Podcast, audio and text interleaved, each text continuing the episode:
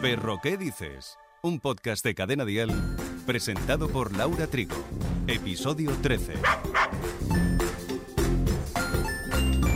Como todos los seres vivos, los perros envejecen. Si te parece que fue ayer cuando siendo un cachorro llegó a casa, hoy se ha convertido ya en un abuelito y necesita una serie de cuidados específicos. Por ello, en este episodio algo delicado, hemos invitado a Nuria y Juan, nuestros expertos caninos de perro adoptado. Lógicamente, cuando un perro se hace mayor, las necesidades y hábitos cambian y hemos de tenerlo presente. Esos cuidados varían según la raza, edad y o enfermedades, capacidad del animal, etc. Pero para sacarnos de dudas, saludamos a Nuria, educadora canina y técnico en intervenciones asistidas, y Joan, educador canino y técnico de formación en una escuela canina, ambos los fundadores de Perro Adoptado. Bienvenidos a los dos a Perro, ¿qué dices? Encantados de estar aquí contigo. Hola a todos. Bueno, es un placer. Entonces, como digo, cada perro es un mundo y según la raza, el tamaño y la edad, pero ¿cuándo se considera exactamente que ha llegado a la vejez? Pues depende en gran medida también de lo que decías de la raza, sobre todo en cuanto a tamaño también. No es lo mismo para un gran danés la edad que para un yorkie, por ejemplo. Aunque el estándar suele rondar los 7 años. Se calcula que pues pongamos como, como, ejemplo un gran danés, ¿no? El Scooby-Doo, que todos conocemos como Scooby-Doo. 9, 10 años suele ser un poco su esperanza de vida, pero lo que decíamos antes, un Yorkie, mm, yo he conocido un Yorkie que duró 18 años. ¡Wow! Con lo cual, claro, depende, también depende mucho del individuo, ¿eh? pero, pero por norma general los perros grandes suelen, suelen tener una esperanza de vida menor, con lo cual el paso a senior suele ser bastante antes. El tipo de alimentación, mm, sea el tamaño que sea, es la misma. Eh, la alimentación, la más adecuada, ¿cuál sería? La más adecuada es una alimentación equilibrada y completa. ¿Vale? Independientemente de lo que decidas darle al perro. Pienso, comida natural, lo que tiene que ser es completa y equilibrada. Eh, claro, la ventaja del pienso es que viene todo formulado, por decirlo de alguna manera. Te despreocupas de complementos y demás. Si quieres darle algún otro tipo de dieta, tienes que preguntar a un nutricionista especializado para que no le falte ningún nutriente esencial al, animal, pero esto con cualquier animal, ¿eh? Exacto. Son perros, perros, gatos, humanos también. Cuando haces una dieta, tiene que mirártelo un nutricionista, no vaya a ser que después a la larga tengas un problema. Sí que es verdad que cuando el perro crece hay que adaptar la, la, dieta. Sí, aparte de la edad, tendremos que ver también condición física y si tienen algún tipo de problema. Podría ser endocrino o urinario a veces, sobre todo en, hablando en edades así más avanzadas. Sí que es verdad cambiarles el, el pienso, hablar con el veterinario y ir adaptando. Hay que beber más, eh, más agua para mantenerlos más hidratados. El problema que viene con los perros mayores es que ah, depende de cómo les sea el envejecimiento, pueden olvidarse. O sea, el problema no es darles más o menos agua. Que obviamente tiene que estar presente, ¿eh? Siempre. Pero tiene que haber agua a disposición del. Sí, no, eso siempre limpia, eh, renovarla, ¿no? Sí sí, sí, a veces se nos olvida que ponemos el agua a primera hora de la mañana y luego llegas a la noche y está eso recalentado, que no beberías ni tú. Pero perros mayores sí que es verdad que es interesante también tener varios puntos en la casa. Para poder andar, claro, tienen más eh, problemas, ¿no? Así que, ¿cuántas veces y cuánto tiempo es aconsejable sacarlo a la calle? Porque no hay que dejar de sociabilizarlo. A ver, salir a la calle... Los perros mayores... en depende de la fase del envejecimiento en el que esté, el perro ya te dirá cuándo no puede más. Hay casos en el que el perro hace una calle y a la tercera ya se sienta porque dices que no puedo más.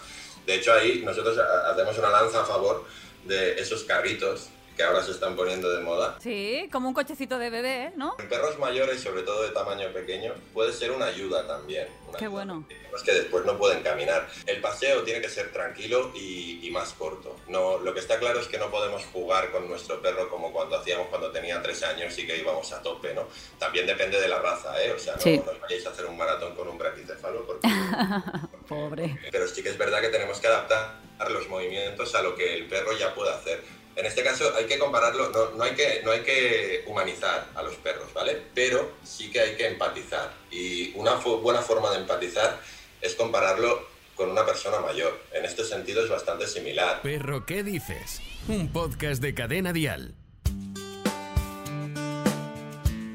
Es vital que el perro mantenga una buena salud mental, siendo viejitos, eh, y para ello, pues qué tipo de ejercicio podemos aplicarle a este perro, porque como bien dices, claro, la movilidad no es la misma. Entonces, para que tenga, siga teniendo esa agilidad mental, ¿cómo podemos mantener eso? En casa se pueden hacer millones de, ejercicios de, por ejemplo, búsqueda. Mm. Eh, de olfato, alfombras olfativas e incluso algún ejercicio de, de órdenes sin que sea muy, muy exigente a nivel físico. Y sobre todo hay que, evitar ¿no? el, síndrome de, de, disfunción cognitiva, ¿no? o sea, ir perdiendo estas funciones cognitivas que, que nos hacen relacionarnos con, con el mundo. ¿no? Y una manera de de ayudar a estos perretes es eso, con juegos de olfato, ¿vale? Que estén activos, no hace falta una actividad física fuerte, ¿vale? Pero sí también mental, podríamos decir, ¿no? Algún puzzle, alguna resolución de algún, de algún conflicto, de encontrar algún, alguna chuche. El síndrome de disfunción cognitiva, que para que nos entendamos, aunque no es exactamente lo mismo, podríamos compararlo con un Alzheimer, ¿vale? Ah, que el perro se desorienta, que el perro ya no se aguanta tantas horas en casa, el pipi o la caca, eh, por eso a veces lo que decíamos antes del paseo es mejor sacarlo más veces pero cortito para que él pueda gestionarlo.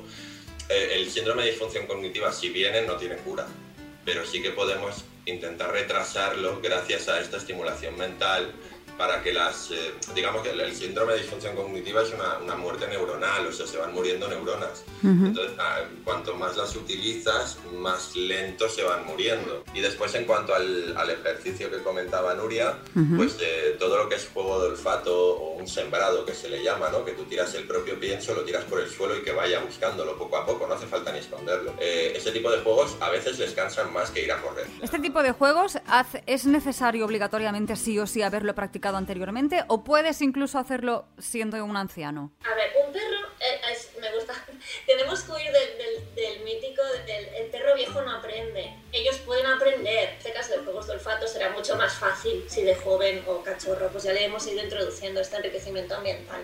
Pero sí que pueden, tendrás que tener más paciencia y adaptar las circunstancias, pero por supuesto. Y los tiempos también. O sea, si, si igual que en un cachorro no podemos jugar durante mucho rato, eh, con un con un ancianito tampoco. O sea, hay que ir adaptando los tiempos. Muchas veces es el propio perro el que te dice también. ¿eh?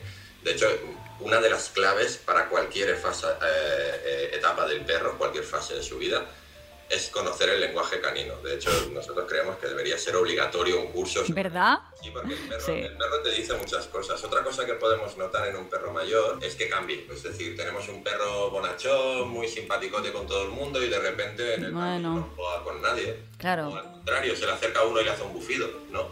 Ese tipo de conductas nos pueden, nos pueden dar muchas pistas de, ya no, ya no para un síndrome de disfunción cognitiva, ¿eh? puede estar perdiendo pues, facultades, ¿no? puede estar eh, perdiendo, perdiendo visión, por ejemplo, y entonces no lo ha visto venir y se ha asustado, por ejemplo. ¿no? Ese tipo de cosas son, son importantes estar atentos al conocer el lenguaje canino para entonces poder estar atento a los cambios que el propio perro nos está indicando. El descanso de un perro anciano de esos que a veces incluso se despiertan durante la noche, que algunos creo que lo hacen, ¿qué, hay que hacer con ellos? La vejez puede provocar alteraciones en, los patrones de sueño. De hecho, lo que comentas, hay, hay casos, en, casos de síndrome de disfunción cognitiva en que el patrón del sueño se, se invierte totalmente. Es decir, el perro está despierto por la noche y durmiendo por la mañana. El desajuste, el problema que puede conllevar es que le puede repercutir en otro tipo de dolencias al perro. Es decir, si el perro no descansa, eh, comerá más o menos por ansiedad, le repercutirá después en su estado de salud. Si nos salimos del síndrome de disfunción cognitiva, sí que es normal que un perro mayor duerma más perro joven y, que, y que además las, las horas que duerma sean, pues eso, pues como como, como, un cachorro o como, o como el, el, abuelito, ¿no? Que se pone el documental, el documental de la dos, ¿no? Y le cambias de cara, que estoy despierto, ¿no? un poco...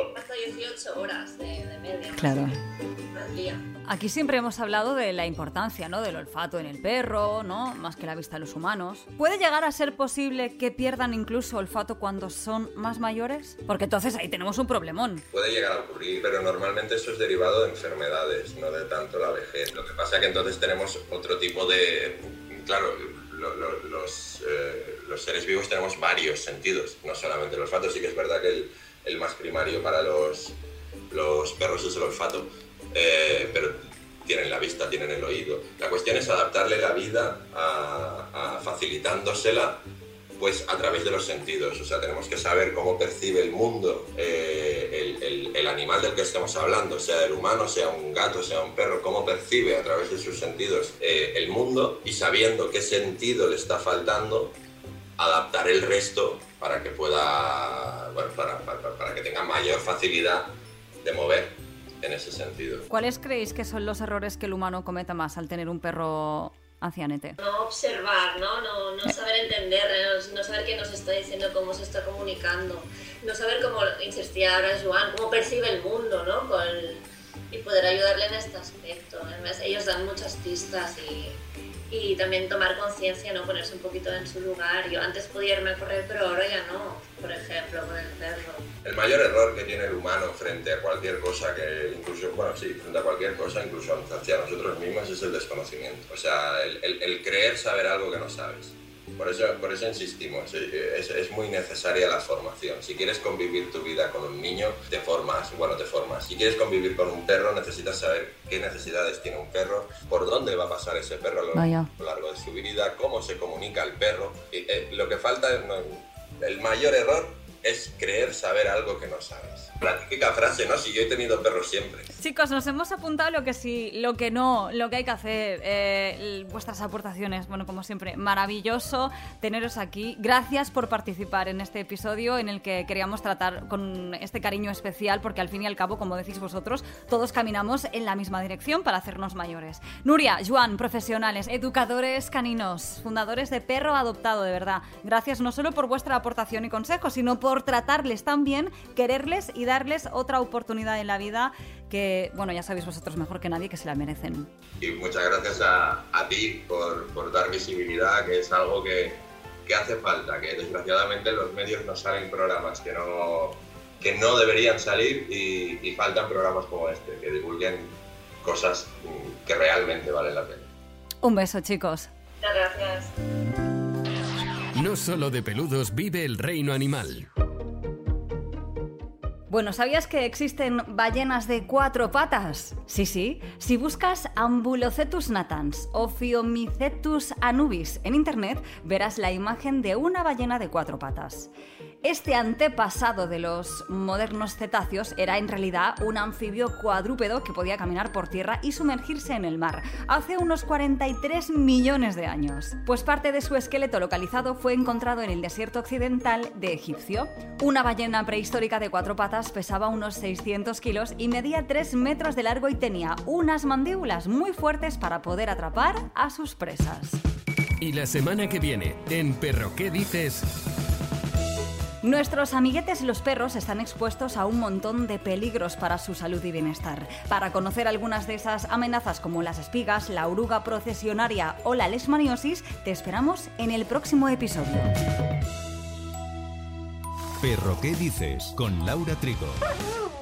Suscríbete a nuestro podcast y descubre más programas y contenido exclusivo accediendo a Dial Podcast en cadenadial.com y en la aplicación de Cadena Dial.